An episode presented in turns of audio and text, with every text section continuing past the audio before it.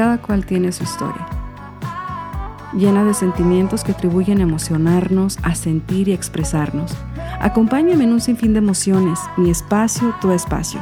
Exprésate con Lourdes. ¿Qué pasa cuando la vida nos da un giro inesperado? Cuando los planes que teníamos en mente se transforman y nos colocan en un lugar diferente, pero en la misma cúspide. En este episodio de Exprésate tengo el gusto de presentarles y compartir micrófono con un joven empresario que ha trabajado desde muy muy joven es exitoso con dos empresas en las cuales ofrece trabajo mayormente a hispanos y aparte que tiene una familia muy muy unida. Le doy la bienvenida como se merece a Cristian Aguayo, CEO y dueño de Prestige Paint and Decorative y CPR Builders. buenos días Lourdes. Buenos días, buenos días. Hoy estamos transmitiendo desde temprano en este podcast. Muchísimas gracias Cristian por estar hoy con nosotros y la primera pregunta que quiero hacerte porque yo sé que gran parte de tu formación ha sido por parte de tu tata. ¿Qué inspira tu abuelo Pedro en tu niñez que guardas hasta el día de hoy? Buenos días, Lourdes. voy a tratar de explicarme, eh, explicarme en español lo, lo más posible, pero mi español no está muy exacto. Son unas preguntas se las voy a tener que decir en inglés. No te apures, yo con mucho gusto voy a traducir y yo sé que esto va a llegar un poco más a diferentes personas que a lo mejor hablan español, pero quizás no lo hablen tan bien o de repente se les haga más fácil comunicarse en inglés. Don't worry about it. We'll make it bilingual. It's okay. Thank you. Muchas gracias. Pues mi tata eh, fue un gran uh, inspiration en mi vida. Inspiración. Inspiración. Ya. Él me enseñó muchas cosas desde niño. No más um, cosas de de trabajar o de negocio, nada de eso, pero las cosas más importantes en la vida, cómo ser contento. Y mi abuelo, um, me dio muchos consejos desde niño que lo más importante en la vida es ser contento, no tomar las cosas en serio toda la vida.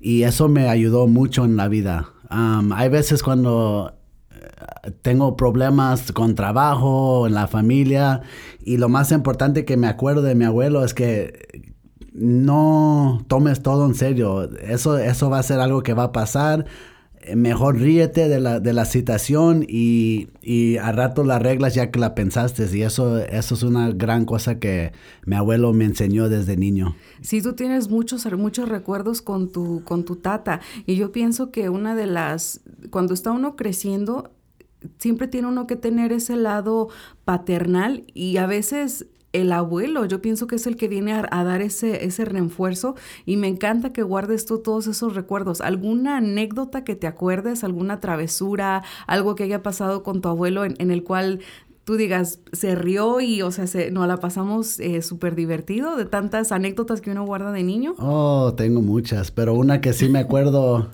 eh, tenía como nueve años y me dice, mijo, puedes ir a, hay un panal ahí y ¿me le puedes sacar la miel? Le dije, sí, tata. Y yo no sabía de niño qué peligroso era eso, pero mi tata era ten, tan tremendo que no, digo, e, esas eran las travesuras que hacía. So fui al panal, metí la mano y me atacaron las avispas.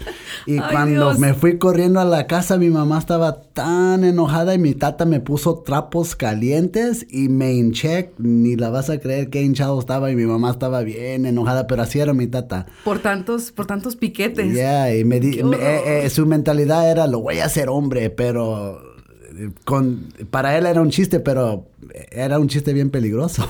Sí, ahorita, que a uno le da risa y, o sea, te acuerdas y dices tú, ¿cómo va a ser posible que no se me haya ocurrido, o sea, pensar? O sea, va a haber animales ahí, va a haber abejas o va a haber avispas, me van a picar, pero en su momento te fijas cómo, cómo era algo tan inocente y a su vez qué padre que, o sea, que como dices tú, entre comillas, que sí te expuso un poco al peligro, fue algo muy divertido. Eso, eso sí estuvo, o sea, peligroso, pero a la vez fue bastante, bastante divertido. Las cosas que hacen los abuelos. Ahora, traspasando ya esa, esa etapa de la, de la niñez, poco a poco obviamente te empezaste a formar, fuimos creciendo, fuiste creciendo. ¿Qué transcurrió? Porque tú eh, tenías antecedentes para establecerte en una carrera médica, o sea, hasta donde yo tengo entendido, ibas, estabas estudiando para EMT, que viene siendo aquí transportación de, de enfermero en ambulancia, pero poco a poco dejaste eso de la medicina. Pero qué, qué, o sea, ¿qué fue lo que pasó para que tú dijeras, voy a dejar la medicina y me voy a concentrar mejor en hacer un negocio?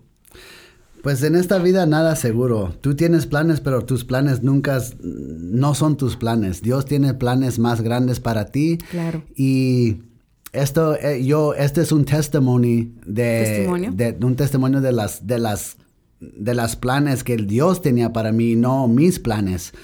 Um, cuando, cuando estaba estudiando medicina, yo no tenía suficiente dinero para pagar mis estudios y también vivir. Yo tenía que trabajar para poder mantener, uh, para, para, poder mantenerme y, y, pagar mis estudios. Y cuando yo estaba estudiando, yo estaba trabajando en la construcción y era en una compañía que era el dueño de esa compañía es el, es el tío de mi esposa. Y él me daba mucha quebrada, me daba mucha chance de faltar días para poder estudiar. Y empecé a, me empecé a gustar ese negocio. Había, e, es, es bien challenging. Um, yo miraba cuánto, cuánto dinero ganaban en ese negocio y, me interesó. Y, y cambiar mi carrera. Y como te digo, a veces tienes planes, pero a veces hay más, hay planes más grandes para ti. Pero en, en, ese tiempo yo no lo miraba, yo estaba muy enfocado en lo, lo médico, porque eso es lo que me encantaba. Pero en la vida, la vida real, lo que cuenta eh, eh, en business o en el negocio. En el negocio fue ese desafío, o sea, en pocas palabras, fue ese desafío de decir, sí me gusta mucho la medicina, pero en ese momento lo que ocupabas era entrada de dinero. Yeah. O sea, y a veces, como dices tú, los planes de Dios son perfectos y uno a veces, aunque uno está apostando a todo por la carrera médica, por esto, como una cosa que en ese momento tú ocupabas te ha llevado en este, o sea, a donde estás ahorita, la verdad.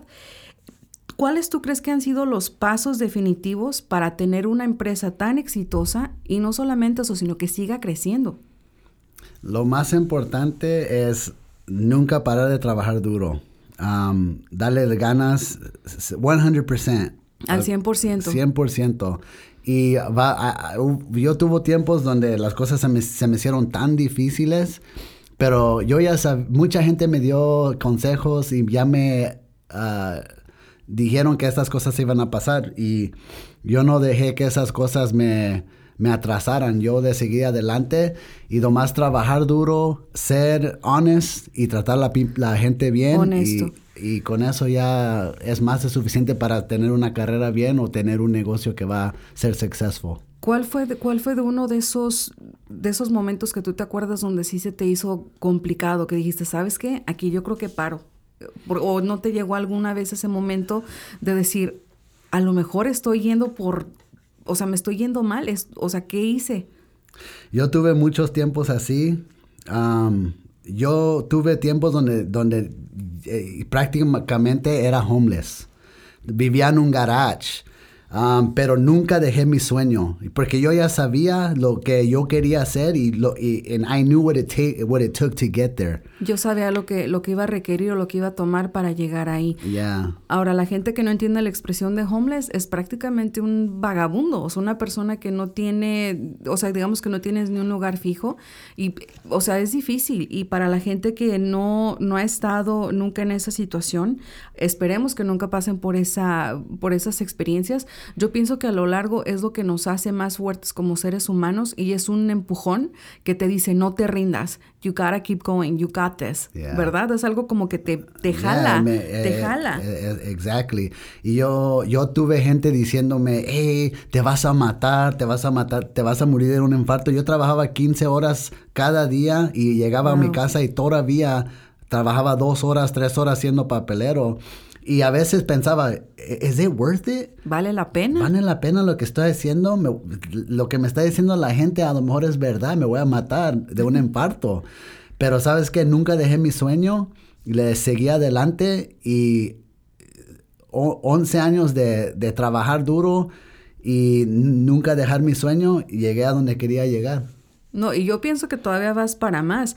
Ahora, otra cosa muy importante que quizás la gente no conoce de ti, y yo lo, yo lo he visto muy de cerca porque obviamente, o sea, compartimos mucho tiempo juntos por la familia y por todo lo que, lo que nos conlleva. ¿Cómo tú transformas toda esa negatividad en positivismo para seguir adelante? Porque si hay alguien que es bien positivo, eres tú. Gracias, Lourdes. Pues la cosa es, desde chiquito yo, siempre mi mamá me decía, mi hijo, por cada, cosa mala que pasa, siempre hay algo bueno que pasa. Eso siempre se me grabó en la mente. Y eso es la cosa que me ayuda a seguir, eh, que me ayuda a seguir adelante y no concentrarme en las cosas negativas. Yo soy persona positiva y yo pongo mi tiempo en las cosas positivas y yo dejo las cosas negativas atrás. Sí me afectan por un ratito, pero nomás es un ratito.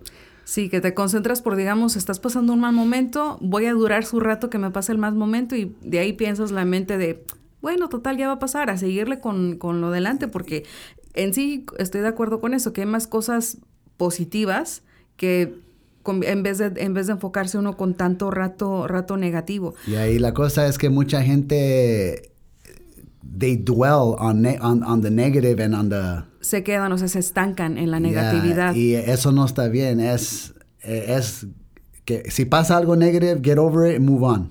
Si pasa algo negativo, o sea, simplemente sacúdetelo y, o sea, sigue adelante. O sea, no quedarse, no quedarse nunca ahí estancado. Don't, dwell on it, yes. No, no quedarse estancado. Ahora, aparte de, no solamente tienes una empresa, ya son dos empresas, son dos empresas. Y aparte tienes una familia que es muy linda, la cual yo también quiero mucho. ¿Cómo le haces para tener ese balance entre dos empresas, donde tienes fácil combinado son cerca de 50, 60 empleados y aparte la familia? O sea, ¿cómo se balancea eso? Pues la verdad no es fácil. no es fácil para nada, pero lo que me ayuda a mí es que mi problema antes era yo trabajaba de mi casa. Sí. Y yo eh, eh, para mí nunca dejaba mi trabajo. So, lo que tuve que hacer para separar mi business con mi family es tuve que agarrar mis oficinas, mis establishments y eso es lo que hice. Y ahora la manera que yo separo mi negocio de mi trabajo, de mi familia es cuando me voy de mi, de mi oficina, ahí se queda todo de mi, de mi business life. Todo lo de, todo tu trabajo todo de oficina. Todo lo que es trabajo se queda ahí y me voy a la casa y se trata de mi familia.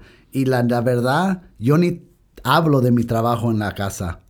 Yo nomás llego, uh, I spend time with my kids, with my wife, and we do our, uh, our daily routine. We go on walks, we, we chill by the pool, we talk about our trips, and we just try not to focus on our business life because it is very stressful. O sea, pasas, pasas tú de dejar a tu casa, te concentras en llegar a jugar con tus hijos, compartir tiempo con tu familia, estar con tu esposa, ir a paseos, o sea, por completamente te desconectas. Sí. Y yo, pienso yo, yo pienso que esa desconexión ahorita más en día donde, donde estamos teniendo quizás más estrés, porque no solamente a veces una pareja trabaja, sino ambas parejas, entonces se dedica muy poco tiempo a, como dices tú, dejar lo que es en la oficina o el trabajo en la oficina y traer solamente lo que es de familia para poder pasar, aunque quizás no pase uno quizás mucho tiempo, pero sí darles esa calidad, o sea, de que ellos sientan que estás ahí un 100%, porque hoy en día es algo que, que sí nos, o sea, que sí nos hace falta.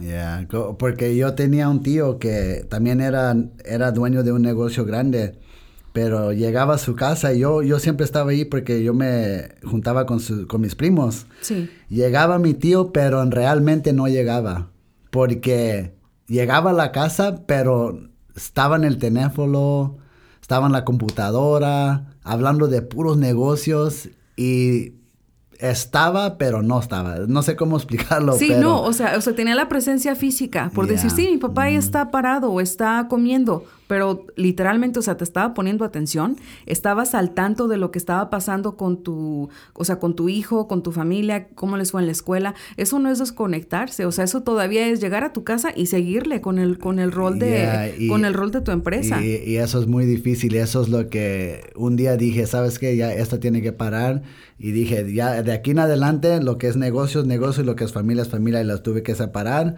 Y ahí es donde llegó. Sí, ¿no? Y sabes que es un muy buen consejo porque a veces uno le cuesta mucho trabajo cuando está uno tan enfocado en, en, lo que viene siendo el trabajo, porque obviamente dices, bueno, de ahí es mi sustento, de ahí me mantengo, de ahí es donde pago mi auto, pago mi, mi, mi casa. Todo eso uno, uno lo entiende, pero también es muy importante que no haya ese desapego con la familia, que esté uno siempre unido, que esté, o sea, que haya siempre esa armonía, ¿verdad? Sobre todo con la familia. Quiero que tú hoy nos dejes, Cristian, y te agradezco de antemano por tomarte el tiempo de compartir con nosotros en Exprésate algún mensaje que tú le puedas dar a todos nuestros eh, escuchas por medio de, este podcast. Um, lo, lo, que puedo decirle a todos es que si tienen un sueño, no lo dejen de, de seguir. Chase your dreams.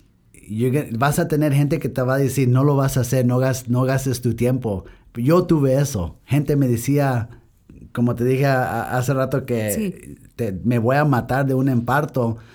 Pero a veces, that's what it takes. A veces es lo que es lo que se necesita. Yeah, and you don't and, and, and what forms a strong person is experience, sweat, blood and tears. y lo que forma una persona es sudor, sangre y lágrimas, si no me equivoqué aquí, ¿verdad? No, it's exactly right. And and and like I said, it, and that's what it takes to chase your dreams. You got to sacrifice, but when you get there, it's well worth it. Y cuando, y cuando es cuestión de eso, hay que sacrificar, o sea, para fin de eso tienes que sacrificar muchas cosas para fin de poder llegar a, tus sueños. Eso es últimamente lo más importante, donde el sacrificio, a final de cuentas, como dices tú, nos da una gran, gran recompensa. Y para la gente que está interesada, eh, tenemos obviamente también están las páginas eh, sociales de Prestige Paint Deco Ah, por medio de Instagram y también es CPR-Builders-Inc. INC, para los que estén interesados en conocer un poquito más de las empresas que maneja Cristian Aguayo. Pues muchísimas gracias y ya sabes, no te pierdas nuestro siguiente podcast aquí en Exprésate con Lourdes. Hoy me acompañó Cristian Aguayo. Muchas gracias, Cristian. Gracias, Lourdes. Muy amable. De nada, que, pasen, que pasen todos un excelente, excelente eh, resto de su día y recuerden, así tengamos que durar un poquito, batallarle un poquito, esos sueños sí se, sí se pueden llegar a alcanzar. Don't worry, be happy. No se preocupen, sean felices.